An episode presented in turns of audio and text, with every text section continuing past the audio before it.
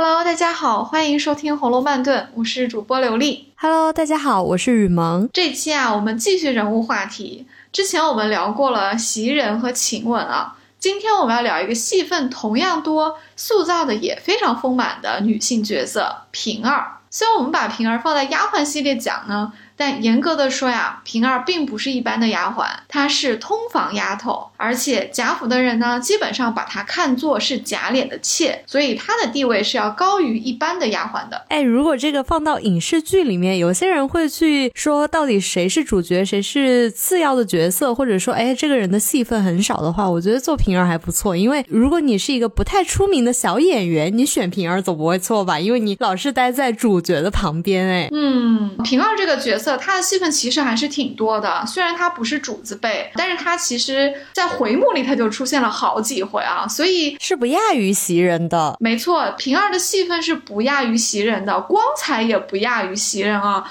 所以这个角色如果选得好，剧本也写得好，演员也演得好的话，我觉得平儿这个角色特别具备奥斯卡最佳女配角的质量的啊。嗯，那前两期呢，我们聊了贤袭人和永晴雯。这一期我们就聊俏平儿，我觉得这个“俏”字用的特别的好啊，那就说明他应该是一个非常聪明伶俐、会办事情的人。我想不到有其他的词可以来形容平儿了，嫌平儿吗？但是平儿平时还是挺俏皮可爱的，她就是收放自如的一个人。哎，没错，这个“俏”字啊，可能一方面写出了平儿办事的聪明伶俐哦，另一方面呢，我觉得也在写平儿的美丽啊，因为娇俏可人也是这个“俏”嘛。你看曹公就很有效率啊，一个“俏”字。既写出了平儿的貌，也写出了平儿的这个性格啊和能力啊，所以还是用的特别好的。平儿在前八十回里面一共有四次出现在回目中啊，这个对于一个丫鬟或者是小妾的这个身份来说，真的是非常多的啊。你想四次，那就是八十回的二十分之一啊。首先，她在第二十回就出现了，叫俏平儿软语救假脸。四十四回呢，平儿又出现在了回目里，喜出望外，平儿。而李庄啊，五十二回第三次，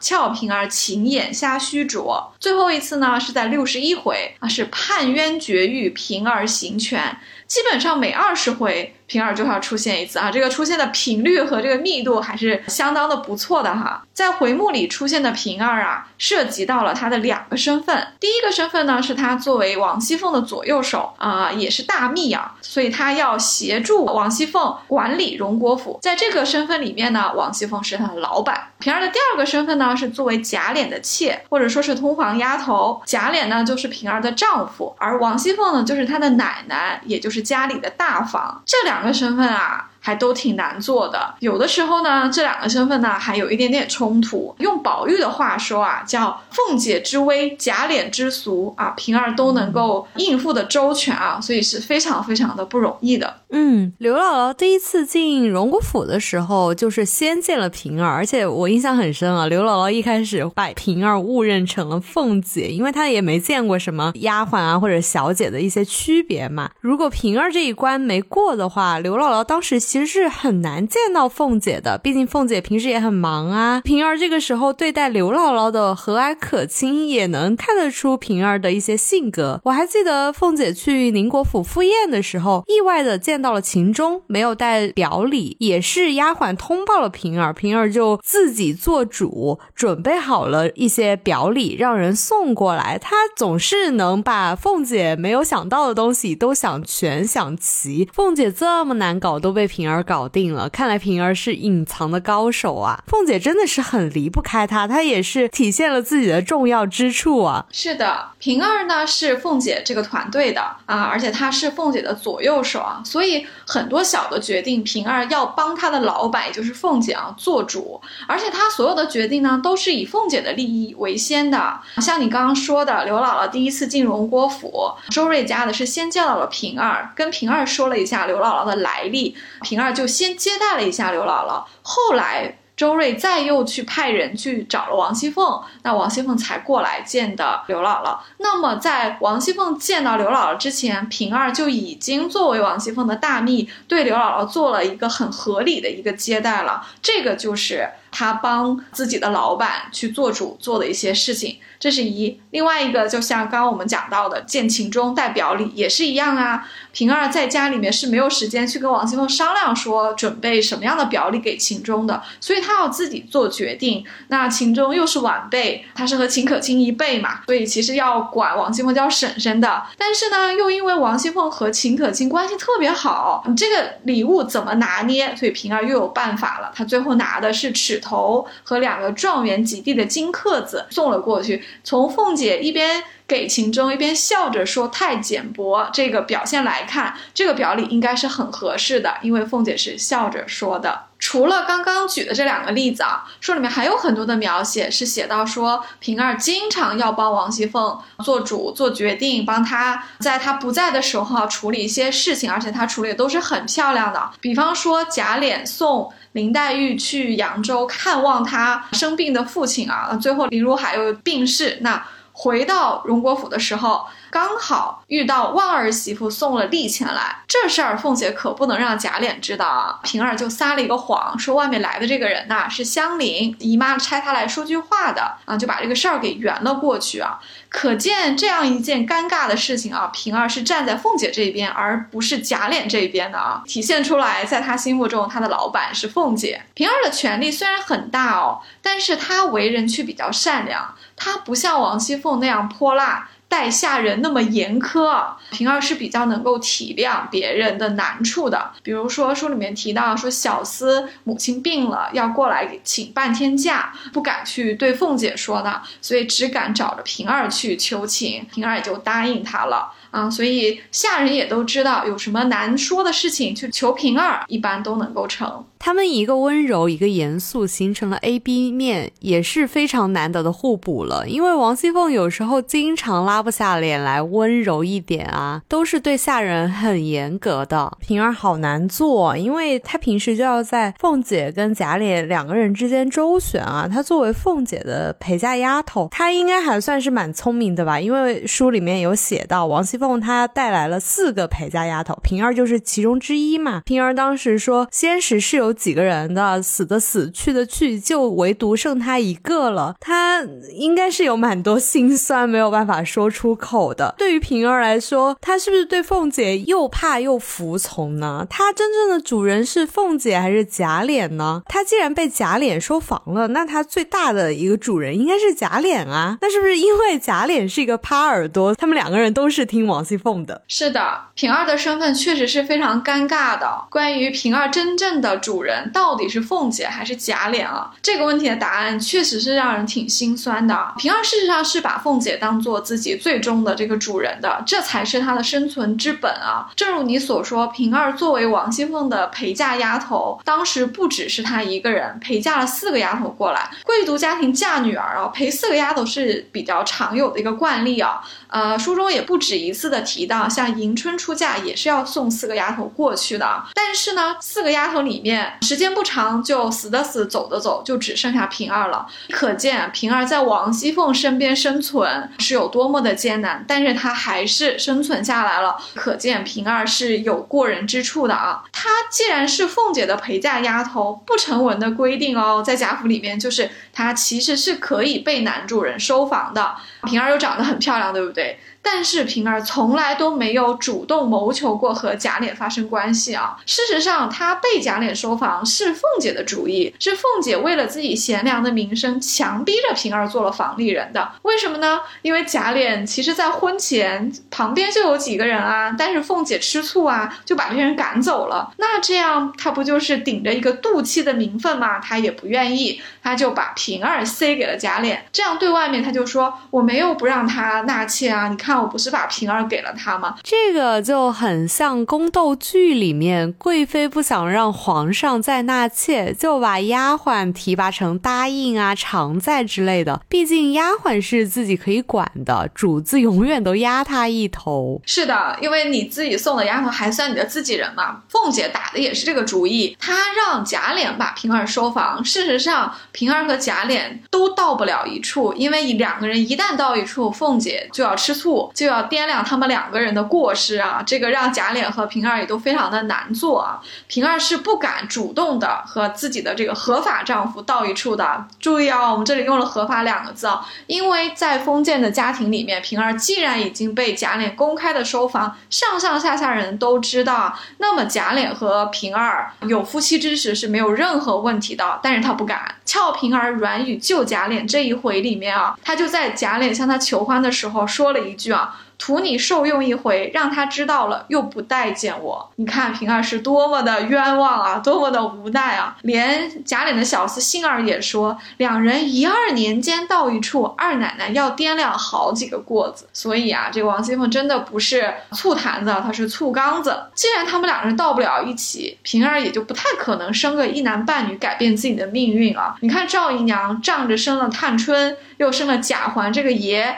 你看她在贾府里面的地位是不是就不一样了？嚣张跋扈。对呀，赵姨娘就可把自己当一回事儿呢。但是平儿也确实没有办法，因为在古代妾的地位是很低的，通常还要取决于大房怎么对待她，因为大房就是相当于家里的内府的这个领导嘛。贾琏本来又是一个耙耳朵啊，凤姐娘家显赫，贾琏也怕凤姐，那凤姐又是大房，所以这两个原因加在一起啊，就使得对平儿来说，她是要服从这两个人的，但在。这两个人里面呢，凤姐又是居先，所以啊，这个家里面的内部的地位顺序啊是凤姐第一，贾琏第二，平儿第三。啊，我你刚刚不是有提到说贾琏的花心，还有他老是想把平儿收做房里人嘛？王熙凤生日的时候，贾琏又出去偷腥啊，而且还不是在外面偷腥，是在王熙凤当日自己的卧房内和鲍儿家的偷情，意外的被王熙凤当场抓包。作为老婆的凤姐气得都快发疯了，夫妻两个人当场就闹得不可开交，甚至啊都动起了手来。不过他们这里打的。不是对方，都是冲着一个非常无辜的人打的。这个人啊，就是平儿。在那个年代，王熙凤是不可以打假脸的。但是啊，我们凤姐的家世就非常的雄厚，所以贾琏也是不可以打她的。我记得之前看末代皇帝溥仪不好好读书，因为他是皇帝，老师就不便打他喽。那太监往往就会代他受罚。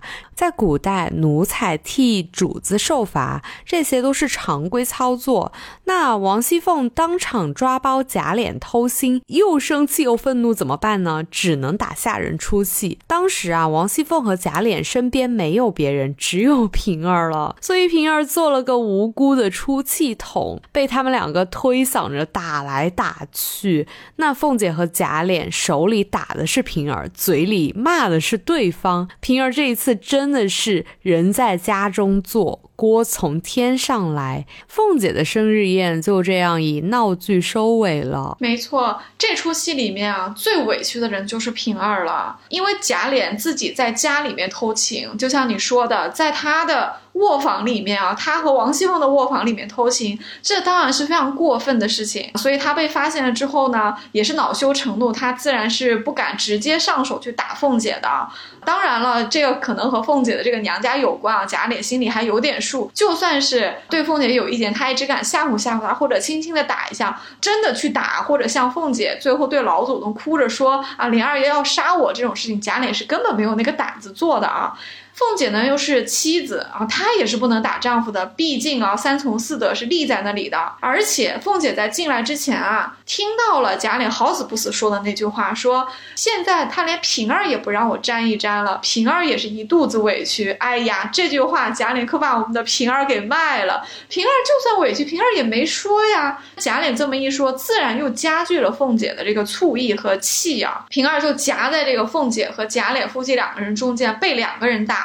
这真的是太委屈了。夹心饼干双面胶，没错，平儿就真的成了夹心饼干。好在平儿的人缘太好了，她受了委屈，而且大家都知道贾琏和凤姐是什么样的人啊，真相是什么样的，所以大家都把平儿请过去安慰啊。这里还是很感人的，人间自有真情在啊。首先是大嫂的李纨，李纨一直都是非常喜欢平儿的，可能她也是很同情平儿的遭遇啊，所以她先把平儿拽到这个道。稻香村去安慰她了。后来呢，又是袭人和宝玉啊，袭人也对平儿说：“他说我当时原想让你的，但是我看大嫂子让你，我就不好让，因为袭人不好意思跟李纨抢嘛。但是他也表现出了对平儿的关心，宝玉也表示了对平儿的关心。宝玉让平儿烫了新衣服。”用怡红院的高级化妆品啊，给平儿重新化了妆，有茉莉花粉，有她屋里的上好的胭脂。最后呢，又给平儿用竹剪剪了一朵花戴在了头上。他说：“今天是凤姐姐的大日子，所以你还是要打扮一下，不要让人看出来了你受委屈啊。因为你们俩平时还是挺好的。其实宝玉还是挺可爱的，我觉得他对平儿的整个的安慰啊，从给她换衣服啊，到这个化妆品，到用话去安慰她啊，都是很贴心的。”宝玉一直都怜香惜玉的，而且他又觉得说平儿和一般的女孩子不同，是个上等丫头啊。但是平儿呢，毕竟是自己的哥哥的爱妾啊，他他平时也不太好献殷勤，要有一点距离啊。今天好不容易有一个机会体贴一下呢，宝玉就很满足，他甚至还给平儿道歉。平儿就说。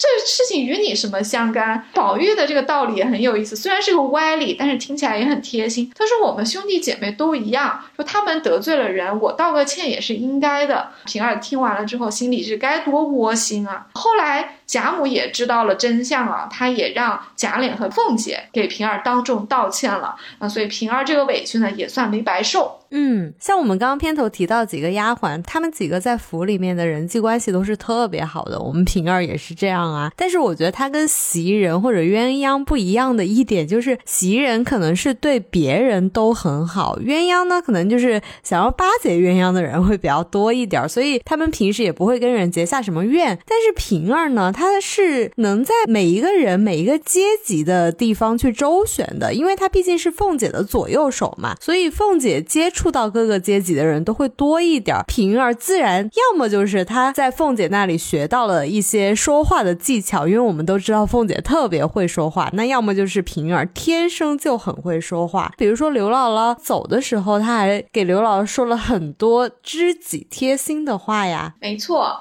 我觉得你刚刚对平儿的和其他几个优秀的丫鬟的这个区别啊，讲的特别好。这几个人确实是不一样的。袭人呢是个老好人，她有一点对谁都好的样子啊，这个爱憎不是特别分明。鸳鸯不一样，鸳鸯毕竟是最高当权者的贴身大秘啊，所以巴结她的人比较多。当然了，鸳鸯也很有自知之明，所以她也不卑不亢的。当然，这也是她很厉害的地方啊。平儿确实不太一样。平儿呢，因为是要跟着凤姐去管家的，所以她涉及的三六九等的人，大大小小的事情特别的多。而且凤姐是一个不太好伺候的主子，那平儿能够周旋拿捏的得当呢，可能确实是一方面，她天生就比较聪明；另一方面，凤姐是有提点的。书中有提到，凤姐表扬小红的时候就说了，她说她不喜欢那种蚊子哼哼一样的美人，她喜欢那种爽利的。办事情快的、聪明的，一学就懂的那种人。他说平儿以前也那样，被他说了几次才好了。所以你看，凤姐对于平儿。办事情的这种聪明啊、伶俐啊、爽快啊，应该也是有一点功劳的啊。我觉得平儿的人缘好啊，有一个原因是不能不谈的，就是平儿虽然对凤姐忠心耿耿啊，但是她从来没有通过伤害别人的方式去确保凤姐的利益。虽然她总是把凤姐的利益放在最先，但是她从来不害人。我们可以理解为说，虽然利己，但是不损人，甚至是在自己力所能及的这个范围内与人行善。这个就是平儿的人缘在关键的时候总能帮她的一个原因啊。刚刚你提到平儿接待刘姥姥的时候说的话也很贴心啊，确实是这样的。平儿在刘姥姥要回去的时候安慰她，因为当时贾府上上下下从贾母到王夫人到王熙凤，呃，甚至这宝玉，大家都送了东西给刘姥姥。那刘姥姥有一点觉得受之有愧，因为拿走了那么多的东西，毕竟两边的贫富差距特别大。平儿就安慰她，而且会问刘姥。姥姥要了地里产的瓜菜，让他下一次来的时候把这些东西都带一点来，说这里啊上上下下都爱吃，别的不用费心。你看平儿这段话就安慰了刘姥姥，让她觉得这个不是一个施舍，这个是一个走亲戚，而且他通过问刘姥姥要了一些他力所能及的东西，也让刘姥姥觉得说，哎，这个亲戚可以继续走，下次还可以来，贾府还欢迎他。平儿这番话说的多让人心里舒服啊！他不光是用言语安慰刘姥。姥姥，她也送了刘姥姥礼物。她当然经济上是不能跟这些奶奶太太们比的，可是平儿也送了姥姥几件她的衣服和一包绒线，话也说得很漂亮。她说这衣服呢是我的，虽然是穿过的，但我也没很大穿。姥姥要是嫌弃，我就不敢说了。你看，说的特别特别的谦虚，确实不是什么名贵的东西，也是她的一份心意。这是一个很温暖的礼物啊，所以刘姥姥非常感动的就接下了。这么看来的话，平儿讲话就是不亚于凤姐和宝钗啊，就是能把每一句话都说得很全，并且能站在别人的角度为他考虑，会想到哎，这个阶级的人能接受什么样的话，能做出什么样的事情，然后能发挥他的价值。没错，平儿讲话的水平是非常高的哦。她虽然只是个丫鬟，但她讲话的水平啊，比许多小姐都高呢。这可是经过认证的啊。书中就有一位高情商的小姐认证过平儿的说话的，那就是宝钗啊。我们举几个平儿会说话的例子啊，比如说王熙凤喝醉了，在自己的生日上。打了平儿啊！当然，王熙凤也非常的后悔啊。但是李纨呢，就一定要为平儿撑腰，因为她非常的喜欢平儿，觉得王熙凤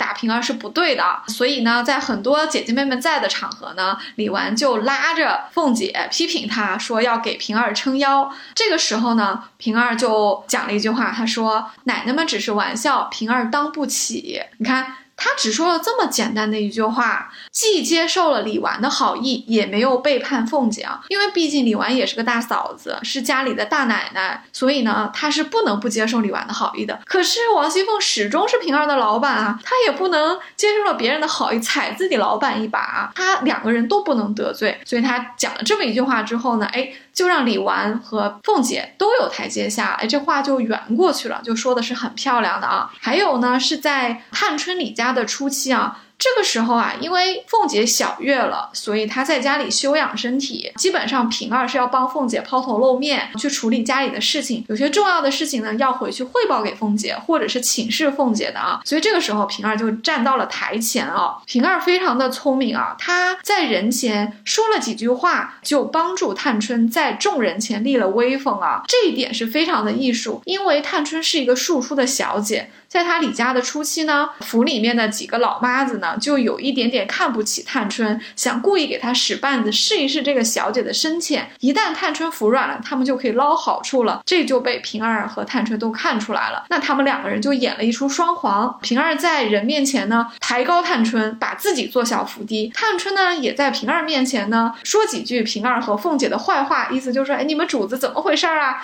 这种双簧一说，哎，就在别人面前演了一出。出戏就把探春的这个威风立起来了啊！而且。平儿如果在探春面前做小伏低呢，有几个好处，因为她代表凤姐，凤姐是一个老经理啊。如果老经理都支持了这个新经理，别人当然也就没什么好说的了。在探春提出要改革大观园的时候啊，也把平儿叫过来商量啊。当时有探春、有宝钗、有李纨，协理荣国府的三驾马车都在啊。那王熙凤始终是老的经理人，老的管家嘛，所以探春也把平儿叫过来，让她代表凤姐来发表一下意见啊。探春每说一。句话，平儿就说一句话；探春再说一句话，平儿又说了一句话。她既支持和鼓励了探春去大刀阔斧的改革，又解释出来说，探春提的这些事情啊，凤姐其实也想到了，但是她的身份不适合办，因为她作为奶奶。不能削减姑娘们，也就是她的大姑子、小姑子们的待遇，这样做不好看。平儿说的这番话多漂亮，又抬高了探春，又没有贬低凤姐，而且她讲出了凤姐没有这么办还是有原因的，说明这个老经理也是能干的。这番话说的太漂亮了，以至于啊，宝钗过来啊，都要看看她的舌头是什么做的，说为什么这么会说话。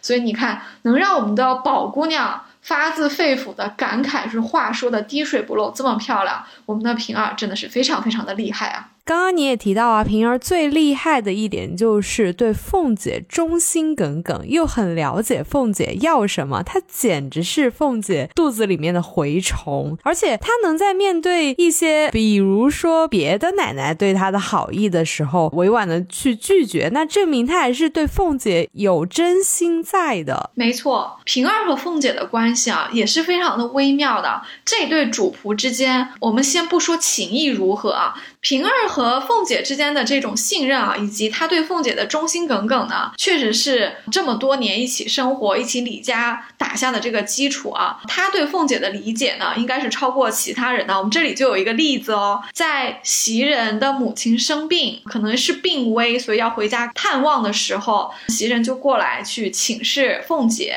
那当时因为袭人已经被王夫人内定为宝玉的姨娘了，凤姐当然要按照姨娘的规矩给袭人准备回家的东西啊，就让平儿拿了一些适合于姨娘的身份的东西，比如说雪褂子呀，比如说这个包袱呀，用什么样的档次的东西啊。这个时候啊，平儿回去给袭人拿衣服的时候，他还多拿了一件出来啊。他说这件大红羽纱的给邢大姑娘拿去啊。他说那天下雪天，每个人不是羽纱就是星星毡，就他一个人穿着单衣啊，看上去好可怜。他这话一说，凤姐就当着非常多的人面表扬他啊，说我的东西私自他就要送给人。凤姐这话话可不是撑着平儿多少，她是表扬他的。哎呀，他这个就是在很娇嗔的夸平儿啊，谁都听得出来，是因为平儿这个主张拿的对，帮凤姐在众人面前。长了脸面，凤姐很高兴啊，因为她平儿非常懂自己啊。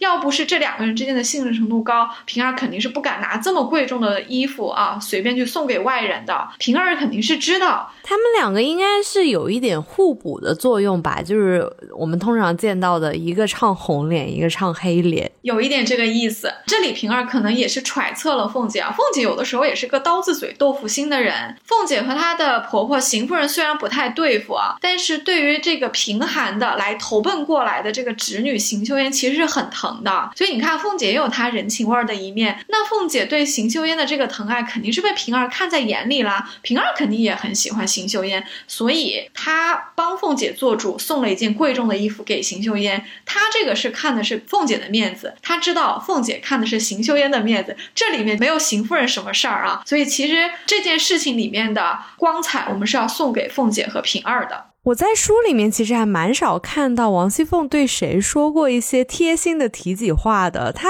最开始就是对秦可卿会说一些提己话嘛，然后她对刘姥姥倒是说过几句提己话。她说的最多的应该就是平儿了吧？我印象比较深的就是有一次在书里面，贾琏他外出了，然后凤姐就跟平儿像闺蜜一样躺在床上，然后聊说：“哎，你说她去哪里了呀？她现在在做什么呀？”就是很像你在对一个闺蜜说一些你在。想念自己丈夫的一些话。嗯，我其实一直觉得啊，抛开主仆的这个身份差异啊，虽然凤姐也意识得到这种身份的差异啊，但是凤姐作为一个人，作为一个女子啊，她其实对平儿是不错的。她们两个中间呢，固然是主仆，但是确实也有一点闺蜜的这个成分在的啊。凤姐对平儿说的体己话是最多的，像你刚刚讲的，贾琏送林黛玉去苏州，凤姐晚上就是和平儿一起过的，他们俩。两个人一起在灯下做针线，然后一起睡。一方面也是因为平儿也是贾琏的房里人嘛，所以他们两个人在一个房间睡觉是没有任何的问题的。还有就是在凤姐的生日宴上，因为贾琏偷情，王熙凤捉奸在床，她冲动的打了平儿之后呢，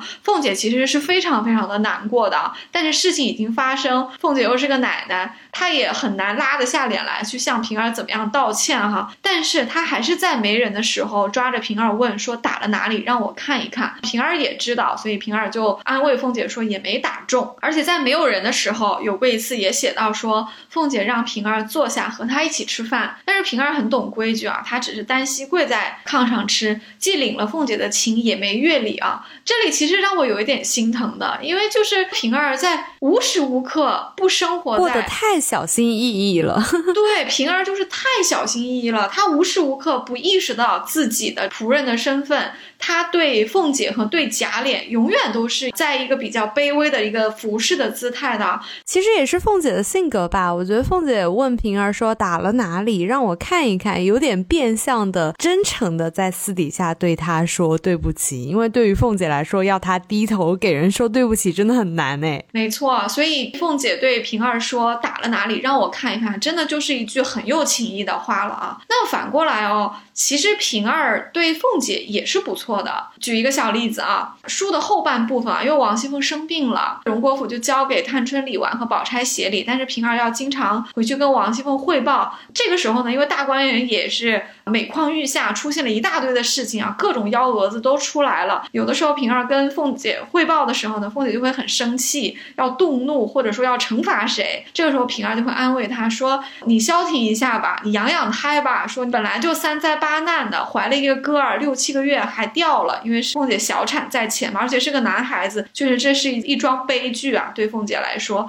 平儿安慰凤姐还有一个很厉害的一点是，她点明了凤姐的处境啊。她说在这里纵操了千万的心啊，将来还是要回那边去的。也就是说，凤姐毕竟是贾赦那边的儿媳妇，她到贾政，也就是王夫人这边去管家呢。肯定是有贾母的平衡两房利益的成分在的，再加上大嫂的李纨是个寡妇，不方便李家，那凤姐是这样的一个天然的人选。但是以后，比如说像宝玉，如果成亲了，宝玉会有一个奶奶啊，这个媳妇就应该去管家了。那王熙凤这个时候可能就要回到贾赦那边去了，就功成身退了。那他这个管家的身份其实是有期限的，所以平儿提醒他说：“你呀，保重身体，不要在这边得罪很多人，而且你将来要回那边去的，咱们要给自己留一点后路。”所以你看。平儿说的是非常在理的，而且是不卑不亢的。虽然是批评王熙凤的话，但是他敢说，而且王熙凤也听进去了。怪不得平儿能成为凤姐的左膀右臂，因为啊，她不仅能想凤姐之所想，急凤姐之所急。真的，平儿太窝心了。所以我觉得他们两个人私下的关系确实是不错的。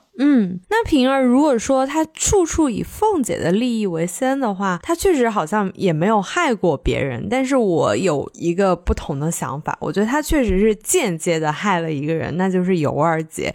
因为平儿明明就了解凤姐是这样的性格啊，就是非常的独占贾琏的爱，但是她却告诉了凤姐，说了尤二姐的事。那如果她没有说的话，尤二姐也不会进大观园，也不会间接的被凤姐害死。死了，这个事情确实是平儿唯一被人诟病的地方了啊。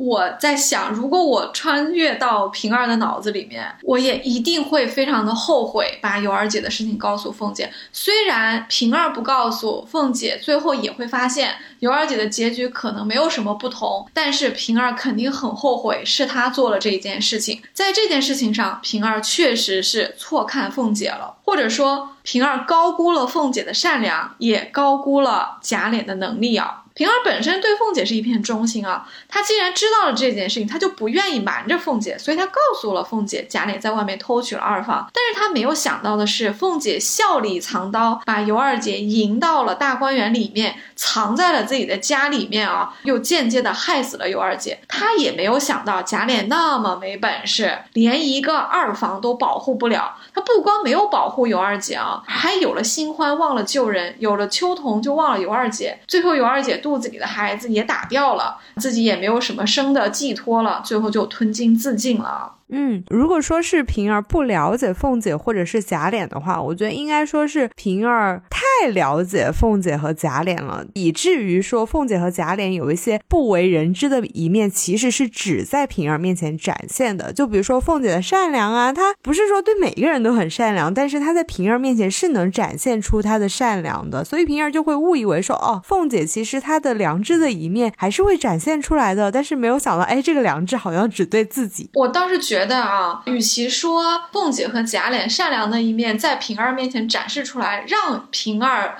觉得这两个人有好的一面，不如说啊，是平儿自己太善良了，她以自己之心去揣测了别人，她觉得凤姐和贾琏。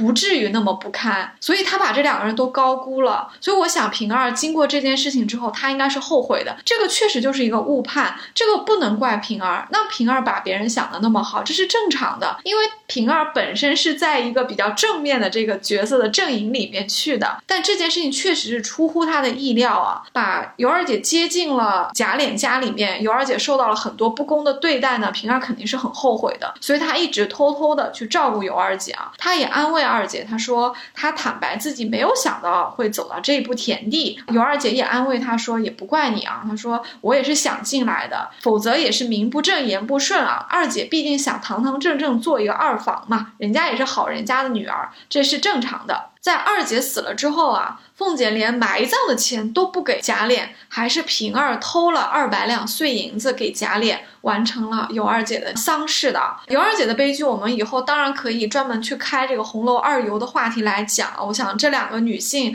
也是整本书里面塑造的非常精彩的女性啊，真的就是悲剧是打碎了给人看啊。我们要好好掰扯这两个人啊。在二姐的这个悲剧上呢，我觉得凤姐、贾琏和秋桐都是有责。责任的，虽然最后二姐是吞金自尽，是自杀，没错，但这三个人是没有办法推卸责任的。那平儿的责任其实相对来说是没有那么大的。哎，你觉得《红楼梦》最终的结局，平儿的命运是怎么样的呢？会像很多人猜测的那样，平儿被贾琏扶正吗？这是个好问题啊，因为后几十回书我们看不到了，所以对很多人物的命运呢，我们也只能根据判词。或者是知批去猜测啊，可能是因为我太喜欢平儿这个人物了，也太同情她了，总是希望说在书的后面平儿有一个比较好的结局，这可能是有一种好人有好报的一个想法吧。另外一点也是因为我相信曹雪芹对人物的塑造里面有一定的因果论在里面，平儿是一个相对来说做了比较多的善事的一个人啊，所以这样的一个人物得到一个相对好一点的结局呢，这个也。是符合曹公的对因果的描写的。虽然曹公有时候也会跟我们开一个玩笑，他故意让一个好人最后还是很可怜，比如说香菱。但是我总觉得平儿可能会不太一样的。为什么呢？凤姐的判词里有提到说一从二令三人木。现在比较主流的看法，觉得这个人木啊就是休妻，所以凤姐被休呢还是有很多支持者的。凤姐被休之后，贾琏会把平儿扶正吗？这个可能性也是有。为什么呢？首先啊。平儿扶正这件事情有过不少的暗示。没错，前面我们不是有提到吗？刘姥姥在一进荣国府的时候，就先见的是平儿，因为我们的平儿长得又漂亮，穿的又非常的好啊。刘姥姥一开始还以为她是王熙凤，错认了奶奶。我觉得这里啊，一来可以看出平儿具有做奶奶的这个气质，二来呢，刘姥姥的故事里面有很多暗线和一语成谶的缘分在，比如说她和贾母共饮。一杯茶，还有我们在前面讲刘姥姥系列的时候，有提到关于这杯茶的各种结局的猜测啊。另外呢，当然刘姥姥也要了一幅大观园的画作。当然啊，还有众所周知的板儿和乔姐的姻缘的这个埋线。综上所述，是不是从刘姥姥对平儿的态度可以看出来一种间接的可能？如果刘姥姥以为平儿是奶奶，那说不定平儿以后真的会被扶正成为奶奶呢。就像你说的，刘姥姥身上也是拴着好多的这个因果论的线索的一个人啊。所以刘姥姥如果觉得平儿是个人物呢，平儿还可能真的就是个人物。这个观点有意思。另外一个谶语可能力度就比较大了，就是我们的大嫂子李纨，她非常的看重平儿，她不止一次的说过平儿和王熙凤应该调换过来。她这是什么？意思呢？她是觉得呀，王熙凤有些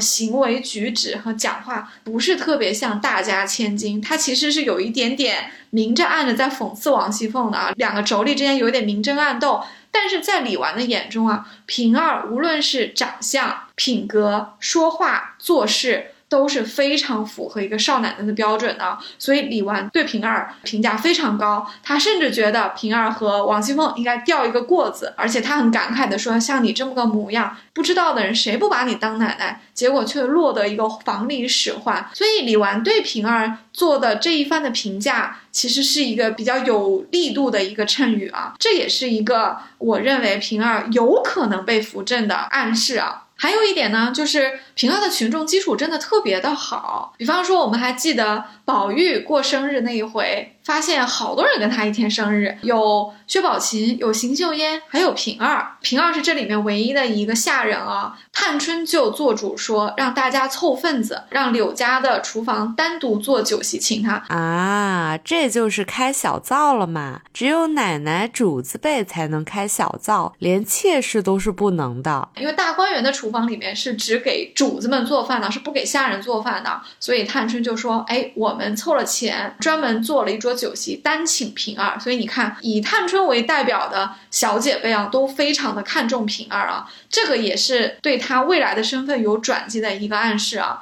曹雪芹就怕读者不知道一样，这哪是暗示啊？这已经算是明着写了。而且啊，在贾琏身边一直都没有其他女人，毕竟王熙凤一直都独占着这个丈夫呀。我要是贾琏的话，有一天我也会受不了的。这么一反抗，平儿确实是贾琏暂时没有别的最优选的情况下的一个最佳选择了。嗯，我其实有一个脑洞的，因为在前八十回里面呢，贾琏啊这。个人物呢，虽然没有什么。大恶啊，基本上犯的都是一些小错误，但是他确实是风流韵事不断啊。那凤姐呢，又一直挡着不让他有别的女人。凤姐的这个醋意甚至大到了最后间接的害死了尤二姐啊。所以这两个人啊，在男女关系上真的是一对死对头啊。何况在尤二姐死了之后，贾琏对凤姐应该是起了一定的戒心的，他可能对凤姐就心灰意冷了。所以我一直想，可能在后面的情节里面呢，贾琏和。凤姐这两个人啊，在夫妻情分上应该要有一个了结，就像一个公案有开头必须有结尾一样。贾琏这个人呢，总的来说是不坏的，他在贾府的男人当中呢，相对来说是一个比较容易救赎的，所以我乐于见到说琏二爷啊，在后几十回里面，在男女关系上应该有一点小领悟啊，这样他就会完成对他来说比较重要的一个人格的成长啊。如果他在花花草草之后能够和平儿厮守呢？其实是算得上是这两个人的造化的。我还看到一个观点啊，是说贾府败落之后呢，凤姐当然有可能要么是关了大牢，要么被休掉，总之她就不在贾府里面了。但贾琏可能还不至于落到如此惨的地步啊。但是呢，贾府呢当时也没有能力再给贾琏从外面找一个填房了，所以就把平儿扶正了。这个也算得上是顺着前面情节的走向做出的一个猜测啊。而且从前文来看，平儿对贾琏还是有感情的，他会心软啊，经常帮着贾琏藏着他的小秘密。我反正是觉得这两个人啊，似有似无的，莫名有了一种不可言说的默契。其实我觉得吧。就像香菱对薛蟠是有点感情一样，我觉得平儿对贾琏的感情呢，应该还要更深一点。例子还是很多的，《俏平儿软语救贾琏》里面，平儿对于维护贾琏，除了是有大事化小、小事化了、维护家庭团结的这个出发点啊，也有一种她对于自己丈夫的一个维护。而且在贾赦为了石呆子的扇子打了贾琏之后。平儿是悄悄的去找宝钗去要这个棒疮药，而且她在宝钗面前是痛骂了一通石呆子啊，看得出来她是非常的维护自己的丈夫的，所以我觉得平儿对贾琏呢是应该是有感情的。如果将来真的能够被扶正的话，其实这个结局对她还是不错的，这也算是我们对平儿这一个特别美好的女性的一点祝福吧。希望我们的脑洞是真的。听到这里，可能有一些朋友就不同意了，说不定就会来评论说：“哎，贾琏这个人这么花心，怎么能配得上我们娇俏可人的平儿呢？”我有一个不恰当的比方啊，这里就有点像在垃圾堆里翻男人一样。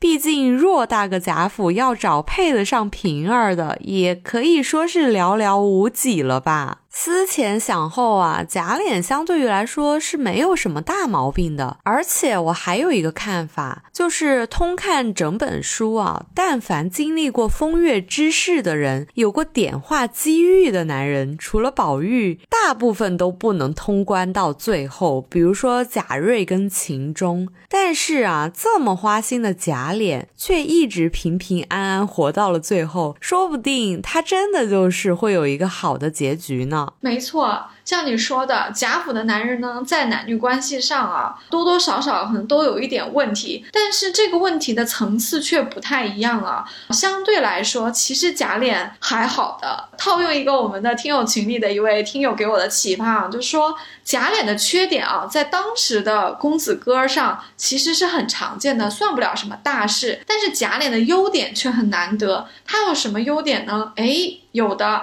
贾琏这个人其实是很有底线的，而且贾琏啊，他基本上不害人，他通常还是比较善良的。比如说，你看他的爸爸，假设让他去问石呆子拿这个扇子来，贾琏想的就是去买，人家不卖他就不要了，他从来没有想过去明抢。甚至对于贾雨村行的这个不义之事啊，把石呆子投入大牢，夺走了他的扇子，贾琏是嗤之以鼻的。他对贾雨村这样的人是有很多的防范的啊，所以。所以你看，贾琏是还是比较正直的哦。再说到他的风流韵事啊，他娶尤二姐没什么可说的。就算是他因为风流喜欢女人，看上了尤二姐要娶二房，他不也是征得了二姐的同意，尤老娘的同意？贾珍的同意才在外面做成的这个二房吗，他是正儿八经拜了天地娶的二姐哦，而且他也是在和二姐成了亲之后才染指的二姐，所以其实他已经算是很地道了。他的那些和什么鲍二家的、多姑娘家的，这个我们就不说了。不管怎怎么样。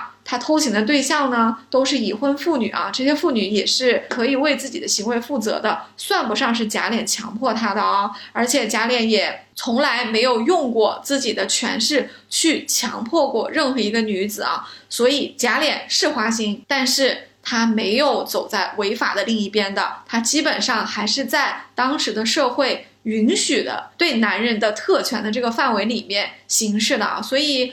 啊，我同意你的看法，我觉得他可能还算是一个可救之人吧。哎呀，我不知道为什么，我忽然想起《情深深雨蒙蒙》里有一次依萍和陆振华吵架，说。你有九个老婆，你又花心又蛮横，对我妈妈一点都不公平。当时陆振华就大发雷霆，说九个老婆都是我明媒正娶过来的。虽然我一生做过很多坏事，但是我就是一个不偷不抢不骗、行得端坐得正的人啊。那我们回到今天的主题啊，平儿的名字里面有一个平字，那是不是就意味着她将来会过一种平平淡淡才是真的生活呢？平儿的名字。我一直觉得很有意思啊！你看曹雪芹的文笔这么好，他这么会给丫鬟起名字啊！你看袭人他都想得出来，晴雯的名字也很美呀。是的，倩雪的名字也很妙，怎么平儿就偏偏叫了一个平儿呢？当然，你也可以说。平儿叫平儿，那是因为王熙凤没有读过书，没有什么文化嘛，就起了个什么平儿啊、风儿啊这样的名字，这个也正常，还是符合它的主人的这个特点的啊。这话是不错啊，但是平儿的性格和她的出挑的程度啊，却远远不是一个平字可以概括的。到底怎么理解这个平呢？可能像你说的，是一种平平淡淡才是真，也可能是一种平和，也可能是一种平安。但我觉。的他绝对不是平庸啊啊！因为平儿非常的不平庸，平儿非常的出色啊，是不是反写呢？越平凡就证明他越不平凡。我觉得他的名字和他的人是反过来的，他的名字很普通，可是他的人是非常的有光彩的。所以其实我是有一点点私心，说哎呀。要是曹公再修改一遍的话，要不要给我们平儿起一个更美丽的名字呢？我觉得他一定是配得起的。嗯，我觉得应该不会再取一个名字吧，因为你看，如果整本书里面平儿不是跟在王熙凤身边的话，应该更容易记得住她的名字啊，就有点像那种清宫剧里面永远能活到最后的一个隐藏的扫地僧，有没有？很平淡的一个人，就挺好的。没错，平儿的生命力可能是要抢过。王熙凤的凤姐可能像一棵大树啊，虽然看起来很强壮，但是凤姐的根基啊未必那么稳固的，所以一阵狂风刮过来呢，可能就能把凤姐给刮倒。但是平儿不一样，平儿可能是一株小草，风刮过来，它也有它的抵抗的方法。他倒是有可能因为把自己看得比较低，也因为结了很多的善缘。做了很多的善事，帮了很多的人，从来没有结怨过。这样的一个人物呢，倒有可能在贾府真正的没落之后呢，还有一席之地的，也是我们对平儿的一点点小祝福吧。好风凭借力，送平儿上青云。说得好，给你鼓掌。好了，那我们本期节目就到这里了。哎，其实我们要不要留一个话题？如果跟平儿做朋友的话，你愿意吗？我相信肯定是愿意的，大部分。对呀，对呀。好的，那我们本期节目就到这里。我们最后给大家留一个小小的讨论啊，也就是刚刚留下的那个话头，大家对《红楼梦》最终的结局里面平儿的看法是怎么样的？就是平儿的命运究竟？是如何的呢？可以在留言区跟我们讨论。好，那我们今天就聊到这里，我们下次再见。我是刘丽，我是雨萌，拜拜，拜拜。